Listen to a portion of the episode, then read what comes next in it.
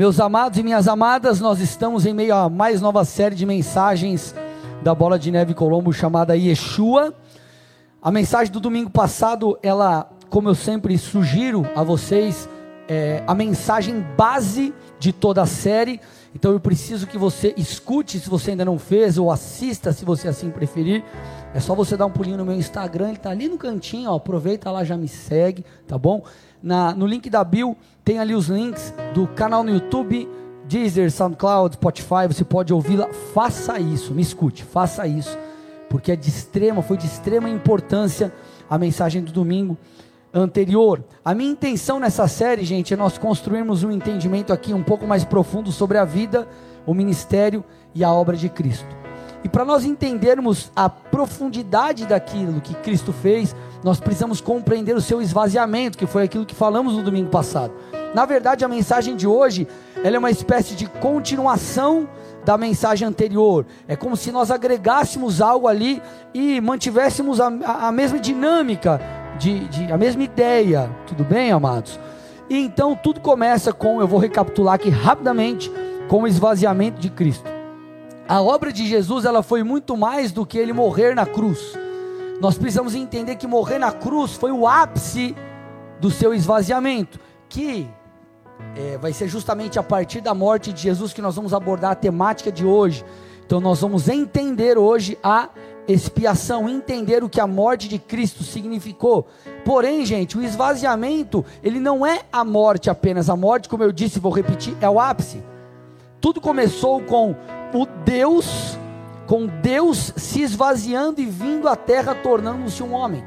Nós não estamos falando sobre um homem qualquer que viveu na terra, sobre um homem qualquer que sofreu, sobre um homem qualquer que foi para a cruz. Nós estamos falando de Jesus, aquele que é o Alfa e o Ômega, aquele que é o princípio e o fim, o Criador de todas as coisas. Nós estamos falando do Verbo de Deus que se fez homem e morreu no nosso lugar. Você consegue entender, gente, que Deus habitou em um corpo humano? E quando eu falo corpo humano, eu falo é, nas, tendo as limitações humanas. Aquele que criou todas as coisas com o poder de Sua palavra e sem nada existir, teve fome. Jesus se cansava, a Bíblia diz, Jesus teve sede. Provérbios fala, Provérbios fala sobre a sabedoria que nós devemos buscar. O nosso Deus, Jesus, ele é a própria sabedoria. E a Bíblia diz que Jesus, enquanto homem, aquele que é a própria sabedoria, ele precisou crescer em sabedoria. Por isso que a Bíblia diz que ele se esvaziou, que ele abriu mão dos seus atributos divinos enquanto tipo superpoderes, entenda assim. A Bíblia diz, por exemplo, querido, que Jesus ele disse estar com a sua alma perturbada. Na cruz, Jesus sofreu, que foi o ápice da expiação, ele sofreu terríveis dores. Só que essas dores, elas não foram apenas dores físicas, mas também dores que envolvia a sua alma e questões espirituais, porque Jesus ele carregou o pecado de toda a humanidade, ele tomou sobre si. Se você for lá em Romanos 3, você vai ver o apóstolo Paulo falando que Jesus ele tomou sobre si o pecado de toda a humanidade todos os tempos, inclusive os tempos anteriores, aquilo, aquela a obra dele de fato. Então Jesus ele sentiu o peso da separação do Pai. Porque quando Jesus veio, entenda uma coisa, quando Jesus veio, ele se limitou a, um, a homem, tudo bem? Mas ele não veio influenciado necessariamente pela raiz de Adão, raiz pecaminosa, porque ele foi concebido pelo Espírito de Deus em Maria. Maria, uma virgem, é, é, recebe ali um toque do Espírito Santo e ela concebe Cristo. Então Cristo ele abriu mão de sua glória enquanto Deus e viveu uns atributos humanos e sofreu tudo o que ele sofreu, morreu no nosso lugar e sentiu ali a separação do Pai. Justamente porque ele veio dessa raiz pura de Deus. Mas como homem, ele abriu mão, então, ao, ao, ao morrer na cruz, ele tomou sobre si os pecados e sentiu essa desconexão, essa desconexão que nós sentimos. Essa desconexão, puxa, todo distante de Deus. É, ele sentiu isso. Ele sentiu. Então, Deus tornou-se homem, passou por tudo que ele passou, isso foi uma tremenda humilhação. E o ápice do esvaziamento, como eu já disse, repito mais uma vez, foi a cruz. A morte de Cristo foi a sua expiação pelo meu e pelo seu pecado. Agora, hoje, para a gente entender a expiação, nós vamos passar por três coisas. Primeiro, o que é expiação? Segunda coisa, o que a expiação muda na minha vida e na sua vida? E terceira coisa, qual deve ser o nosso comportamento depois que nós entendemos isso? Então, o que é expiação? O que isso muda na minha vida e o que eu tenho que fazer com essa informação ou com essa revelação? Então, para a gente entender o aspecto expiação, nós precisamos começar do começo. Nós precisamos começar do começo. E o começo está lá em Mateus 1, a partir do versículo 18. A Bíblia diz: O nascimento de Jesus Cristo foi assim. Maria, sua mãe, estava comprometida para casar com José, mas antes de se unirem, ela se achou grávida pelo Espírito Santo. José, com quem Maria estava para casar, sendo um homem justo e não querendo envergonhá-la em público, resolveu deixá-la sem que ninguém soubesse. Enquanto ele refletia sobre isso, eis que lhe apareceu em sonho um anjo do Senhor, dizendo: José, filho de Davi, não tenha medo de receber Maria como sua esposa, porque o que nela foi gerado é do Espírito Santo. Ela dará luz a um filho, e você porá o nome dele de porá o nome nele de Jesus, porque ele salvará o seu povo dos pecados deles. Então, gente, quando José fica sabendo que Maria estava grávida, ele então fala: Puxa vida, será que essa mulher né, me traiu? Então, toda essa, essa, essa vergonha que ele havia passado, então o que, que ele faz? Ele resolve, ele decide é, deixar Maria secretamente para não expô-la. Porém, enquanto ele estava refletindo sobre isso, pensando sobre essa decisão, um anjo do Senhor aparece em sonho e fala: José, não faça isso. O que essa mulher carrega dentro de si foi concebido pelo Espírito Santo e mais. Essa criança não é qualquer criança. Essa criança ela salvará a humanidade dos seus pecados. Por isso o nome dele será Jesus. Por isso o nome dele será Jesus. O significado do nome Jesus é Jeová é a salvação. Queridos, hoje quando nós colocamos nome, nós damos uma olhada ali no significado ou não. Normalmente nós vamos porque o nome é bonitinho ou porque tem alguma questão familiar ali envolvida. Aqui o nome ele é dado em virtude de um propósito, em virtude de um apontamento, de um apontamento profético. Então, você dará, José, o nome a essa criança de Jesus, porque ele salvará a humanidade do seu pecado, e foi de fato isso que Jesus fez. Jesus salvou eu e você, nós temos salvação, Ele salvou a humanidade do pecado através de Sua morte, através da expiação. Então, o que significa isso? O que significa, entendido isso sobre Jesus, o que significa expiação? Expiação fala sobre aplacar a ira de Deus. Expiação fala sobre aplacar a ira de Deus. Queridos, o que Jesus fez foi, por morrer em nosso lugar, aplacar a ira de Deus em virtude dos nossos pecados. Jesus fez isso. Agora, para você entender essa questão de ira de Deus, por que, que Deus se irou? Deus queria o que? Mandar raio na nossa cabeça? O que, que é essa história? Para você entender esse fator da necessidade de Cristo morrer para ser expiação por nós, aplacar a ira de Deus, você precisa entender sobre o caráter de Deus. Existem alguns fatores sobre o caráter de Deus, mas dois deles são importantes para esse aspecto: amor e justiça. Repete comigo: amor e justiça. Quando nós falamos sobre caráter de Deus, nós não falamos sobre o que Deus faz, nós falamos sobre quem Deus é. Eu vou repetir. É muito mais do que aquilo que Deus faz, é quem Deus é. Por exemplo, você pode amar alguém, e você pode ser justo em alguma situação, Deus vai além disso. Deus ele não apenas ama e não apenas ah, faz justiça. Deus ele é amor e ele é justo. São diferentes as coisas. Quando você vai lá para 1 João 4, 8 e 9, a Bíblia afirma isso. Ela diz assim: ó, quem não ama não conhece a Deus, pois Deus é amor. Deus é amor. Nisto aí ele diz, porque Deus é amor, então ele manifestou o amor dele, olha lá. Como? Enviando o seu filho unigênito ao mundo para vivermos por meio dele. Amor de Deus, Deus é amor. Agora, Moisés lá em Deuteronômio, ele deixa claro que Deus também é justo. Eu vou repetir, Deus não apenas faz justiça, Deus é justo. Eis a rocha, suas obras são perfeitas, porque todos os seus caminhos são juízo. Deus é fidelidade, e nele não há injustiça, é justo e reto. Gente, não há possibilidade de Deus cometer injustiça, por quê? Porque Ele é justo, Ele é reto. Então Deus é amor e Deus é justiça, e Deus é justo. Nós precisamos entender essas coisas para que avancemos aqui. Meus amados, se Deus é justo, o que Ele precisa fazer com a injustiça? Se Deus é justo, o que ele precisa fazer com atos de injustiça? Ele precisa punir isso. Imagine que você tem uma causa na justiça e de fato você foi injustiçado.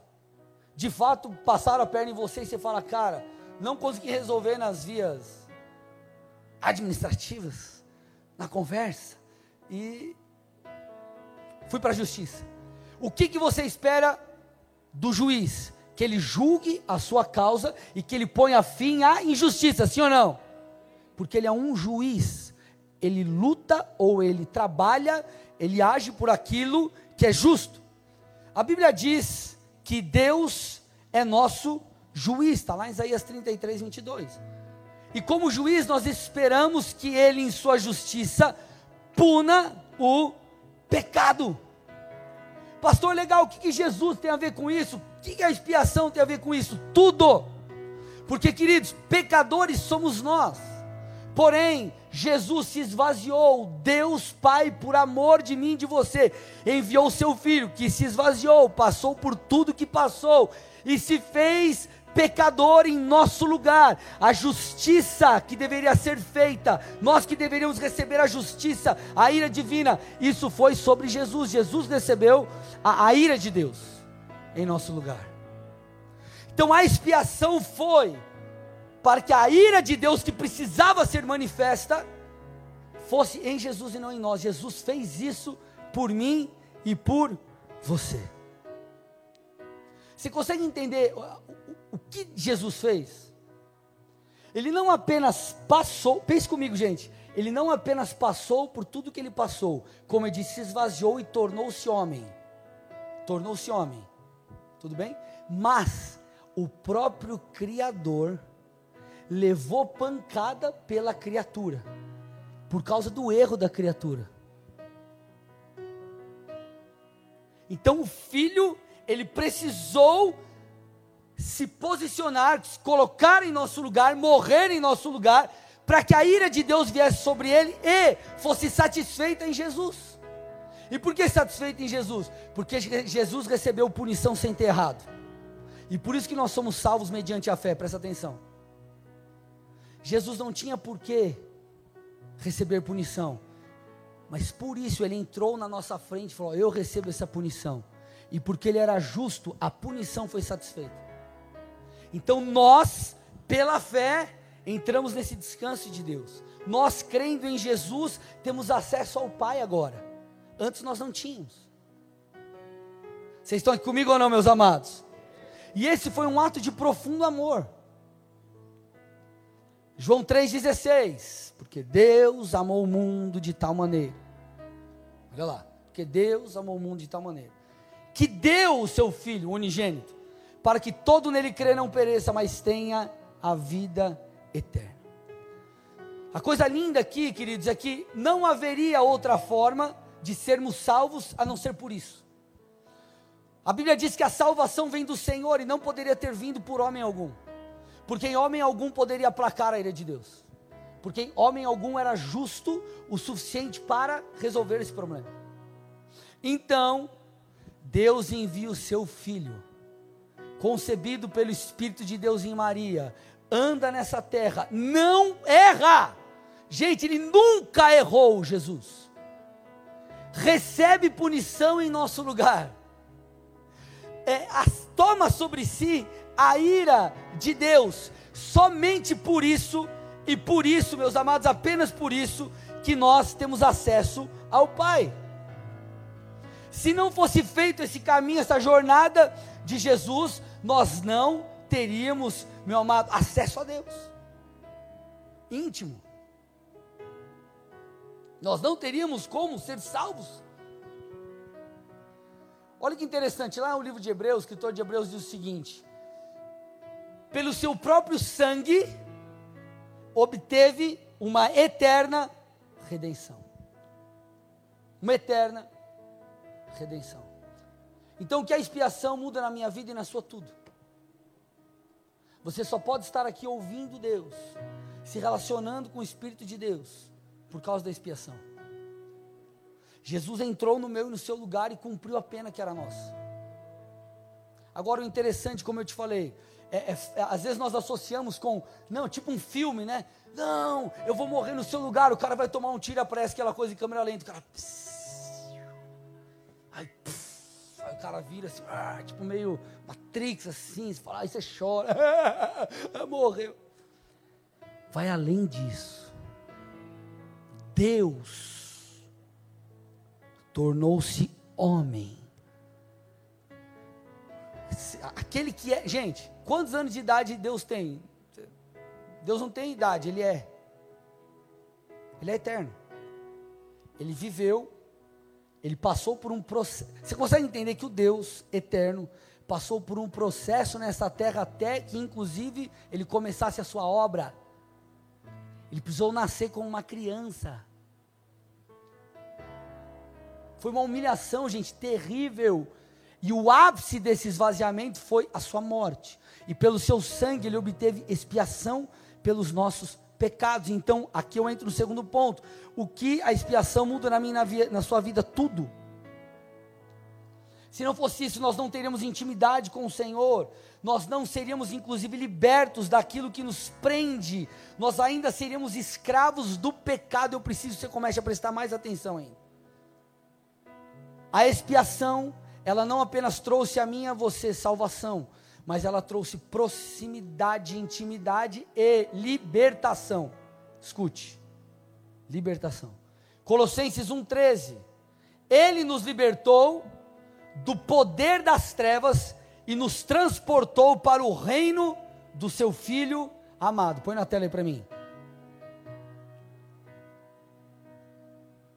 Ele nos libertou do poder das trevas e nos transportou para o reino do seu Filho amado. Quando você entrega, entenda uma coisa, ó, é muito doido isso. Quando você entrega a sua vida a Jesus, pela fé, você crê, você creu, confessou. Sabe o que acontece? Espiritualmente você é mudar, você muda de lado.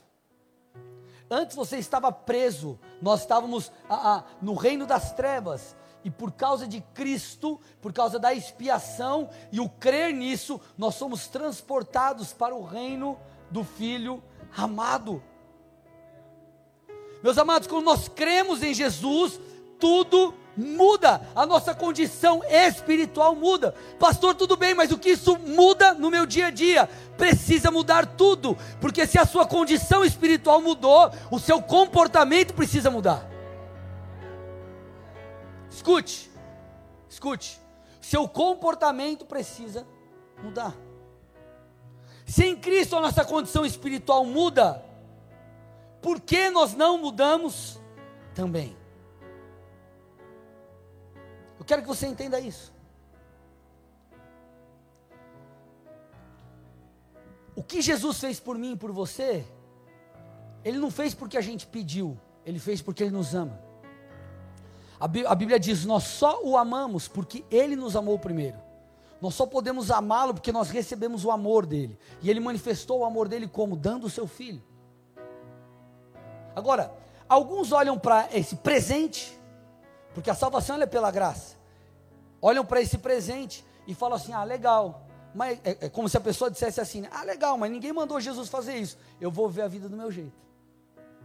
Ou, ah, eu até acredito, mas vou seguir a vida do jeito que eu acho melhor. Ou você pode olhar para isso e falar, cara, peraí, eu não vou apenas acreditar, eu vou crer. Porque acreditar é diferente de crer. Vou te dar um exemplo. Imaginemos que eu chego para você e falo, oh, sou nutricionista. Falou, vou mostrar para você aqui, senta aí. Aí você está lá no meu consultório, senta aí. Eu vou mostrar para você o que a coca faz no seu corpo. Aí você vai lá e mostra, porque a coca tem isso, tem aquilo, tem aquilo, aquilo outro, aquilo outro. Sabe aquela coca gelada de vidro que você coloca naquele copão cheio de gelo? Cara, não dá, cara. Não dá para competir com comida, sério, cara. Tô aqui meia hora falando, cara. Você escuta três glórias. Você fala da coca gelada, os irmãos dão glória. Mais glória, aleluia. Aí você mostra, tá vendo, não sei o que, não sei o que. O cara, aham, hum, interessante. Uhum, sim.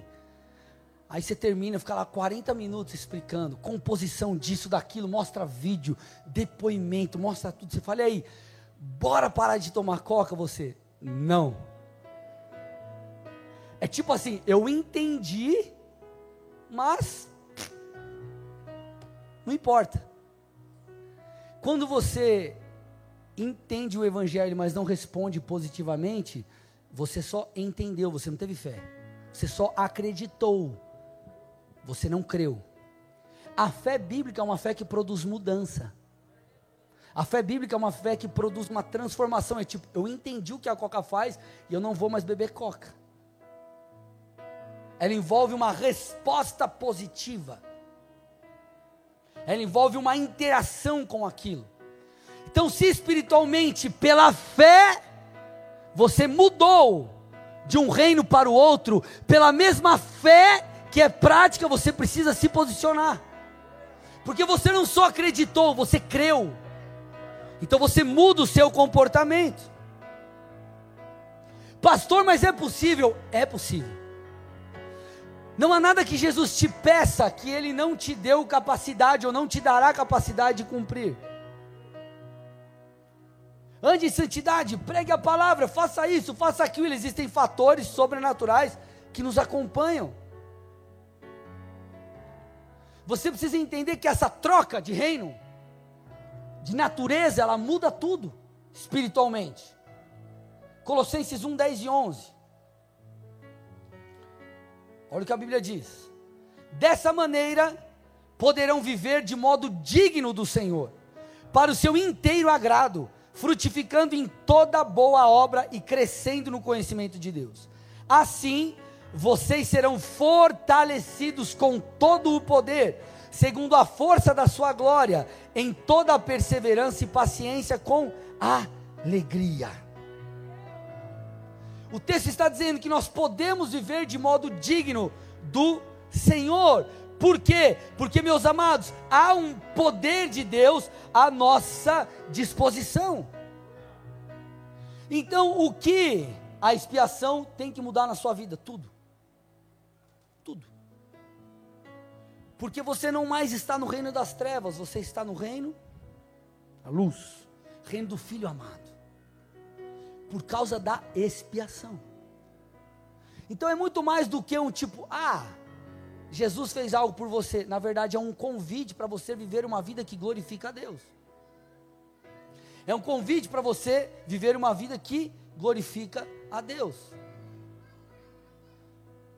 Entramos aqui no terceiro ponto. Qual deve ser o meu comportamento? Gente, perceba que, enquanto alguns olham para a expiação, para a graça, como uma, vou exagerar aqui, tá? Licença para pecar, a Bíblia claramente nos aponta para um convite de viver para Cristo, de renunciar, de viver segundo as Escrituras. Não é que Deus está te falando, ei, agora eu já te perdoei, faz o que você quiser. Jesus está dizendo, ei, porque eu te perdoei, agora você tem acesso a mim. Venha e viva coisas incríveis comigo. Paulo, em Romanos 6, versículo 6, ele diz que nós não devemos ser mais escravos do pecado, é a mesma coisa que ele diz aos Gálatas. Gálatas 5, versículo 1. Paulo diz assim: Para a liberdade foi que Cristo nos libertou. Por isso permaneçam firmes e não se submetam de novo a um jugo de escravidão. Então o Senhor está dizendo: Eu te tirei daqui e eu te botei aqui. Não viva mais como alguém que está do outro lado. Não viva mais, você está na luz, não viva mais como alguém que está em trevas. Não faz sentido você deixar de ser escravo é, é, do pecado para voltar a ser isso. Porque Jesus ele não só providenciou salvação, mas ele providenciou libertação. Para que eu e você não mais precisássemos viver uma vida pecaminosa, porque gente, vamos lá, o pecado só traz dores. O salário do pecado é a morte. O salário do pecado é a morte. Morte espiritual, morte do relacionamento. Experimenta trair tua mulher para você ver o que vai acontecer. Vocês estão aqui ou não, amados? E por que, que é possível mudarmos o nosso comportamento? Por que, que é possível vivermos à luz da palavra? Eu vou te provar isso. Alguns argumentos. Primeiro, o Espírito de Deus habita em você. E um dos papéis do Espírito de Deus é te convencer. É, convencer é diferente de fazer você entender. Lembra o exemplo que eu dei da, dei da Coca? Um é o que entendeu, o outro é o que foi convencido. O Espírito de Deus, ele nos convence. Ele consegue nos convencer. Então, quantos que, ah, quando você chegou na igreja, falou, cara, nada a ver essas paradas aí, aí daqui a pouco você foi ouvir uma pregação, outra pregação, outra pregação, e você, ah, mas não é que está fazendo sentido? Aí daqui a pouco você, ah, mas ah, é mais sentido ainda que está fazendo. Aí daqui a pouco você, faz todo sentido, Jesus. É o pastor que te convenceu com palavras? Não, o Espírito de Deus. Então ele que trabalha de, em nosso favor. Queridos, nós temos a Bíblia. A Bíblia não é apenas a instrução. Não é apenas instrução para mim e para você, mas ela é a palavra do próprio Deus. Nós somos lavados pela palavra. Gente, nós temos a graça que nos capacita a ver uma vida diferente. E Paulo diz o seguinte: que Deus não vai permitir que eu e você tenhamos tentações maiores ou mais difíceis daquela que podemos suportar. Ele diz assim: ó, não virá sobre vocês tentação que não seja humana. O que, que ele está querendo dizer assim? O que ele está querendo dizer para nós? Não existe tentações sobre-humanas, tipo, além da sua capacidade de, de resistir, sobre-humana, além da sua capacidade humana de, de, de permanecer firme. As tentações elas são humanas, você pode resistir. Então, gente, vamos lá, Espírito de Deus, a Bíblia, a graça e a certeza de que não seremos tentados além do que podemos suportar.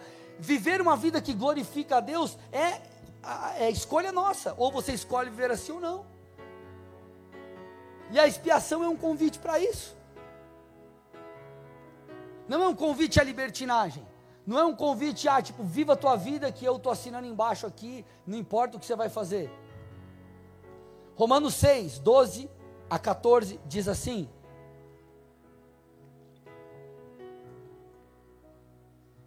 Portanto, não permitam que o pecado reine em seu corpo mortal, fazendo com que vocês obedeçam às suas paixões.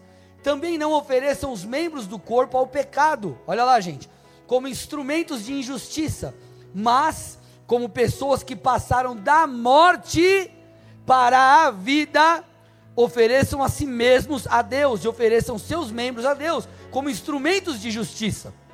Porque o pecado não terá domínio sobre vocês, pois vocês não estão debaixo da lei, e sim da graça. Então Paulo está dizendo assim: ei, ei, antes, nas trevas, vocês usavam os, os corpos de vocês para cometer atos de injustiça. Agora, usem a vida de vocês, o corpo de vocês, quem vocês são, para praticar a justiça de Deus, porque vocês não estão mortos. Agora em vocês a vida, vocês foram transportados daqui para lá. O sangue de Jesus tirou você daqui e colocou você aqui. Essa é a grande verdade.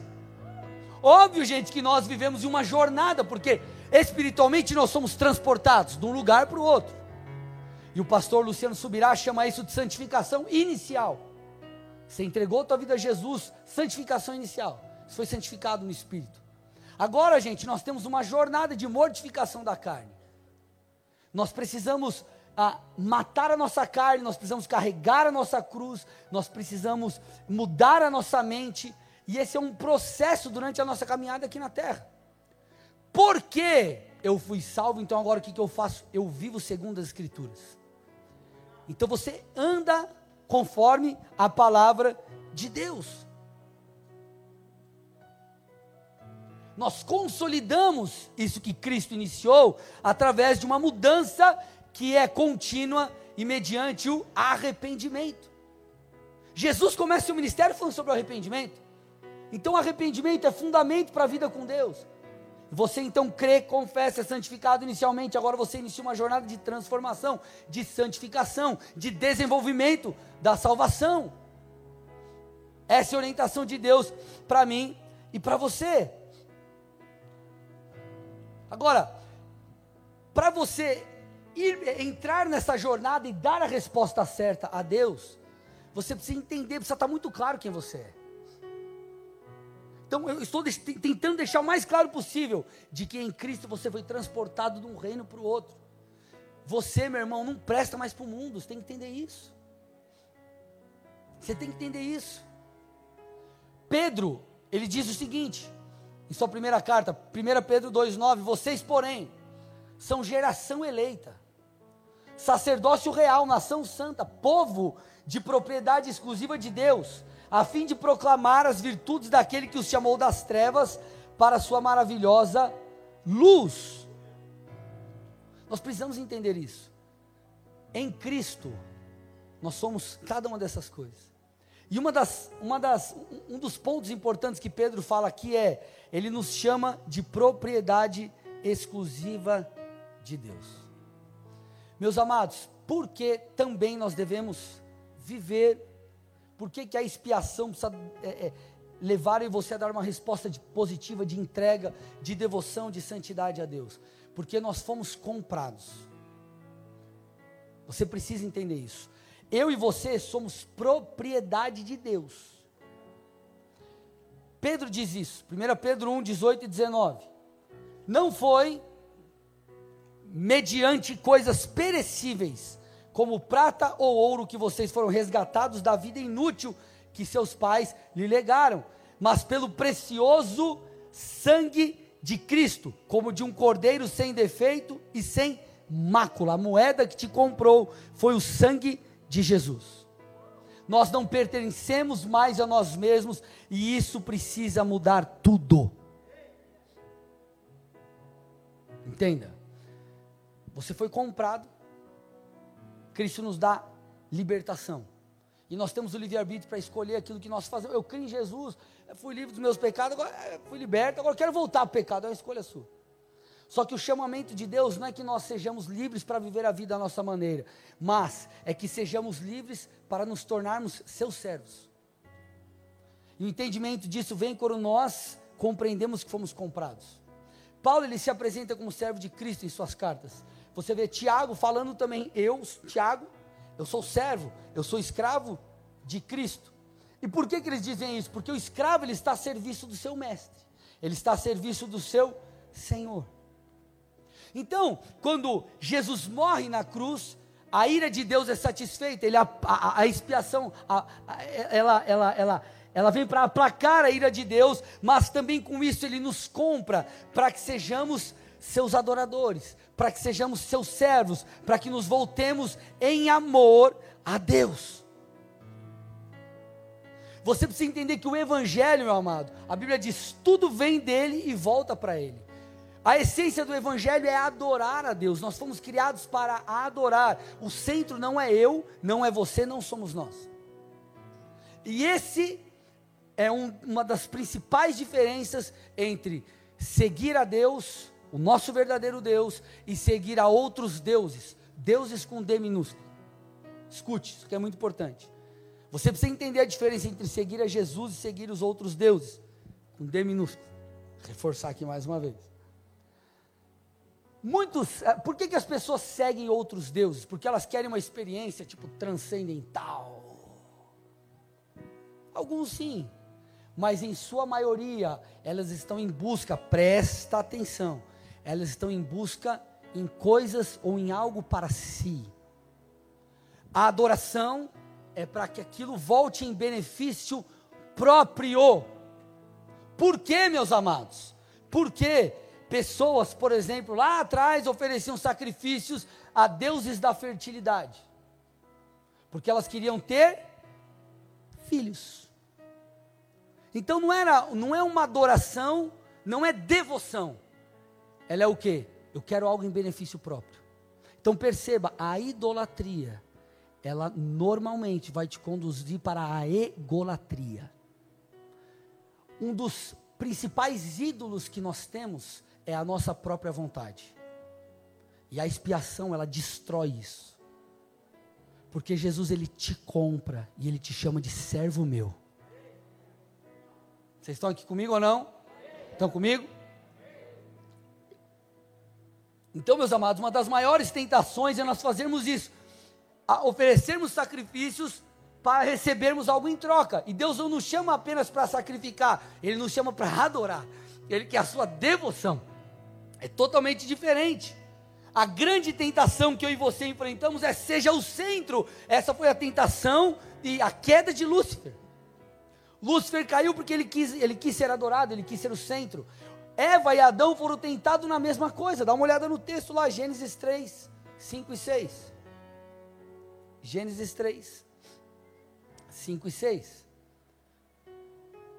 Serpente, Satanás, trocando uma ideia com eles, diz assim: porque Deus sabe que no dia em que dele comerem, comerem do fruto, os olhos de vocês se abrirão. Olha agora o que o texto diz.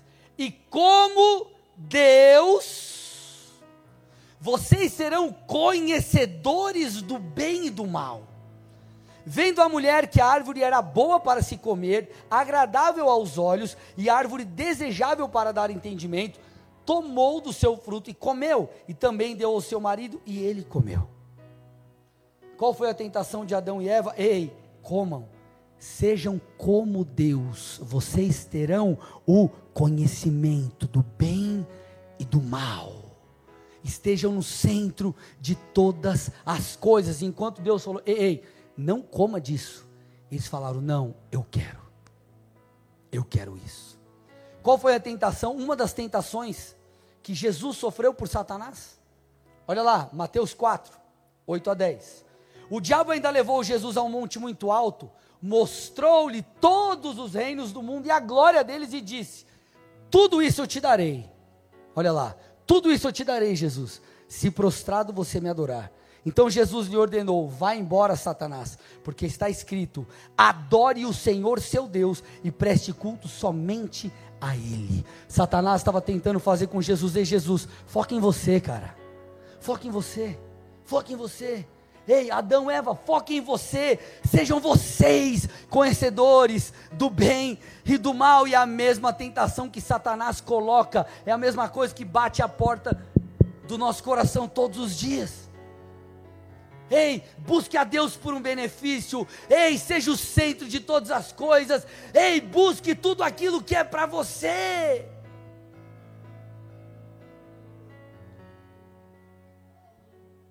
Querido, o principal, o maior inimigo que nós temos para que sejamos homens e mulheres que o Senhor espera, somos nós mesmos. O maior inimigo não é Satanás, o maior inimigo é você, sou eu, somos nós. Agora, a expiação ela vem para quebrar a idolatria. Porque o Jesus que morreu por nós, ele diz: faça o mesmo, viva por mim.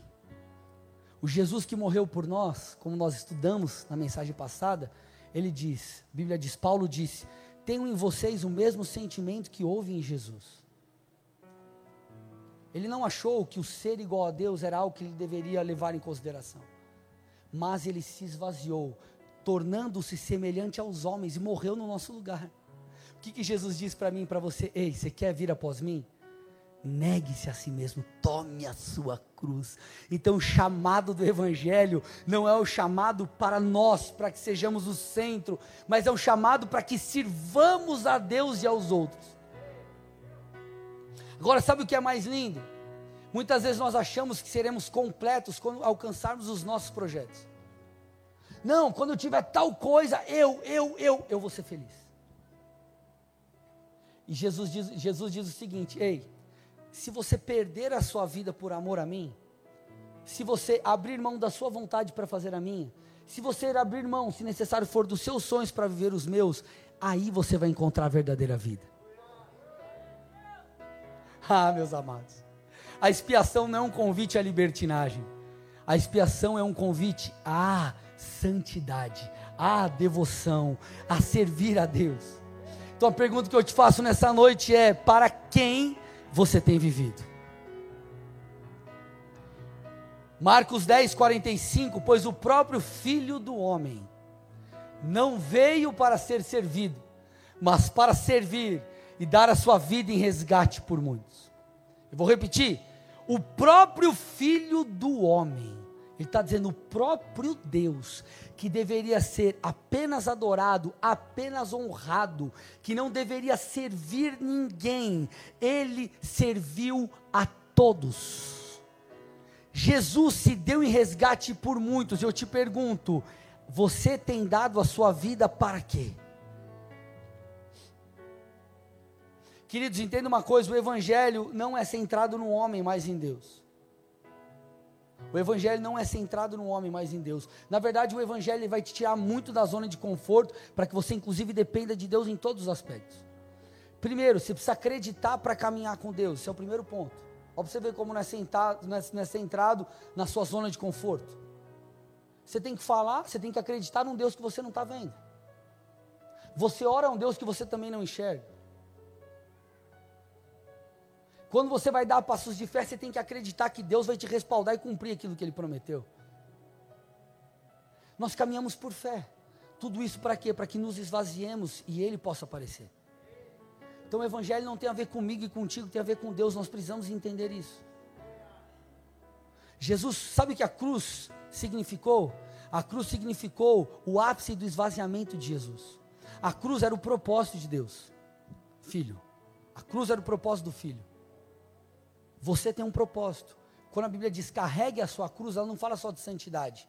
Ela fala de obediência ao propósito. Carregue a sua cruz. E talvez você está tentando encontrar plenitude num sonho pessoal que Deus já te falou, pula fora disso. É outra coisa que eu tenho para você. Você está tentando viver, você está fazendo como Jonas, tentando fugir. E Deus está te falando, caminha a cruz. Caminha ao seu propósito. Caminha aquilo que eu ordenei para você fazer. Vai doer, não importa, eu vou estar contigo. Esse é o caminho.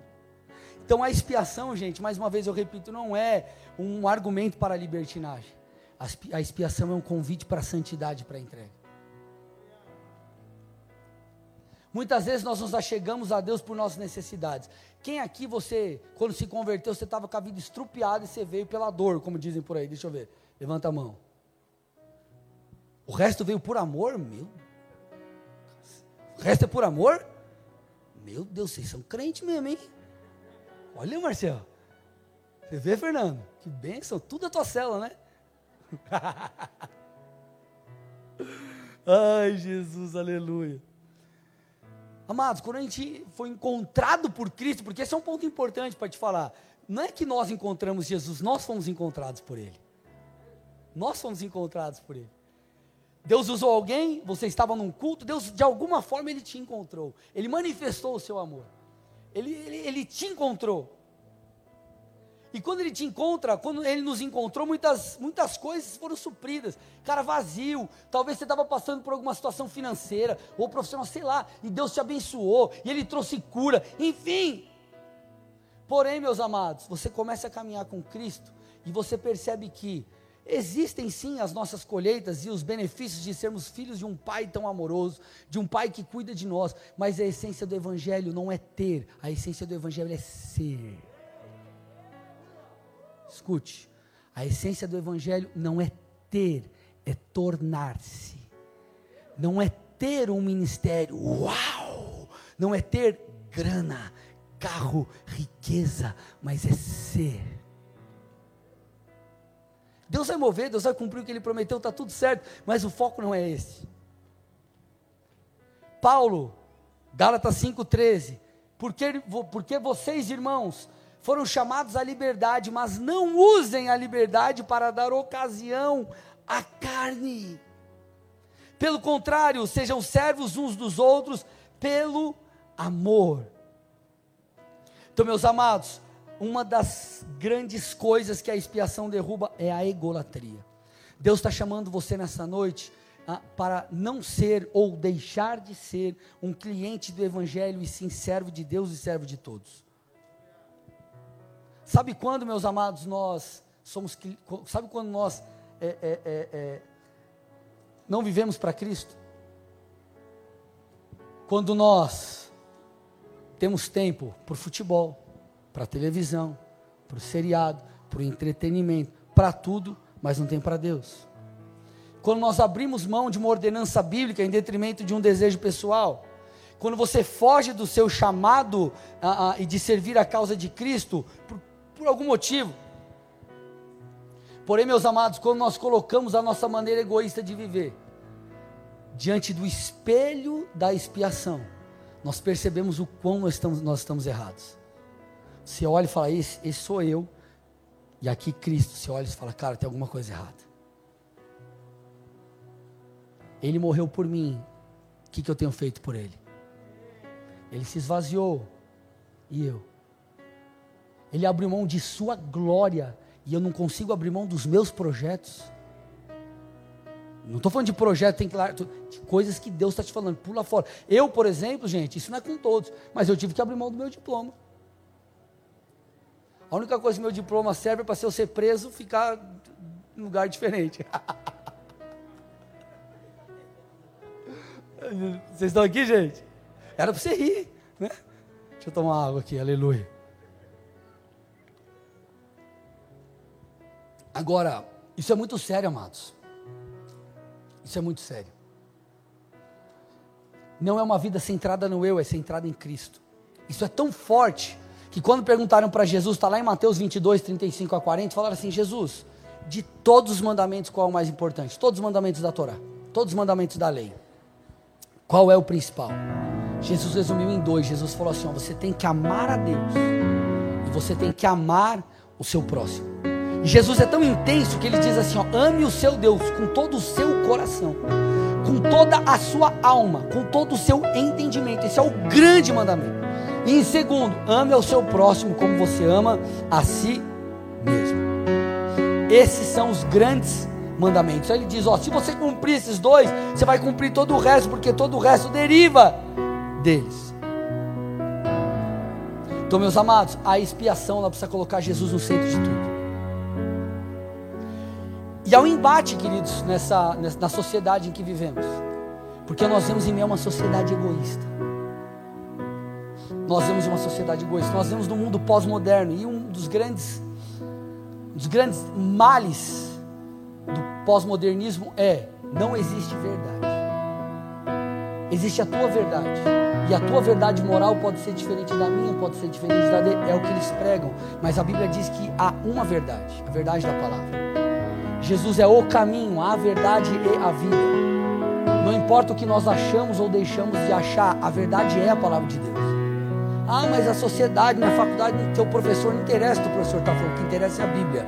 A moralidade, a, a, a, moralidade, existe moralidade, a moralidade ela não é individual, ela é universal de acordo com a palavra de Deus. E a palavra de Deus determina para todos como a coisa deve ser.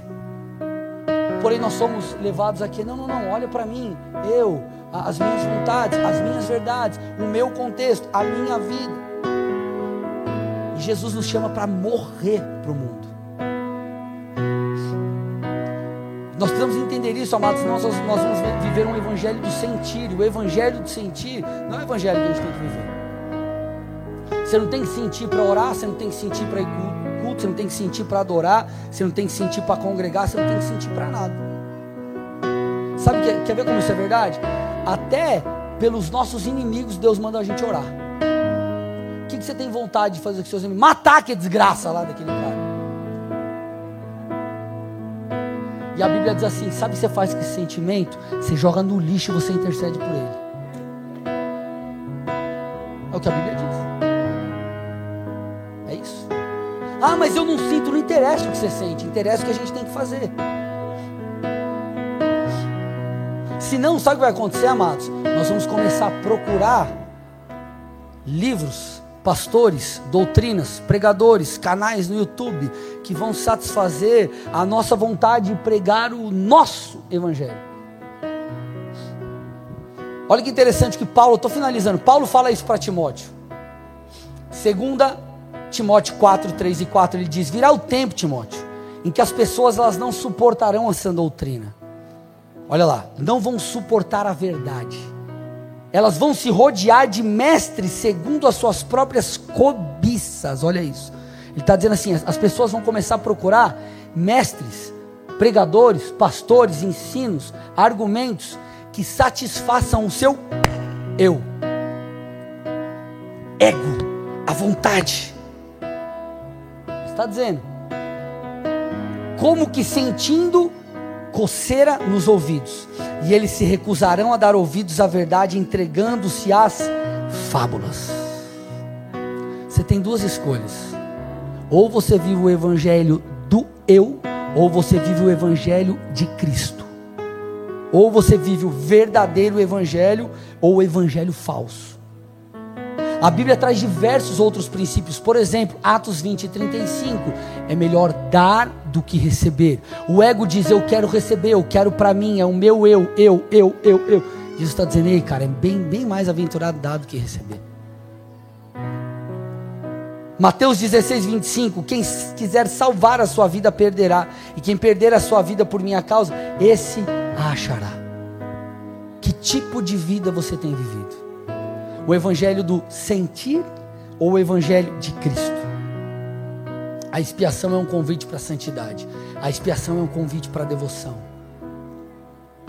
Falsos deuses recebem adoração, sabe por quê? Porque eles entendem o quanto nós somos orgulhosos e queremos as coisas para nós. A idolatria, ela está intimamente ligado com a egolatria. Só que Deus diz: "Ei, entrega tudo que você tem para mim. Quero teu coração, eu quero que você. Por, por isso que a Bíblia diz: renove a sua mente. Para você seguir a Jesus, tem que renovar a sua mente. É uma transformação contínua, contínua, contínua, contínua, contínua, contínua. Aquilo que era ganho virou perda. Você fala, cara, isso aqui não é bom mais para mim. Eu vou seguir a Jesus. E tudo isso começa por quê? Porque Jesus, pela sua morte, aplacou a ira de Deus e o que? O favor de Deus então está sobre nós por causa de Cristo. Meus amados, nós precisamos honrar o sangue que foi derramado na cruz por nós.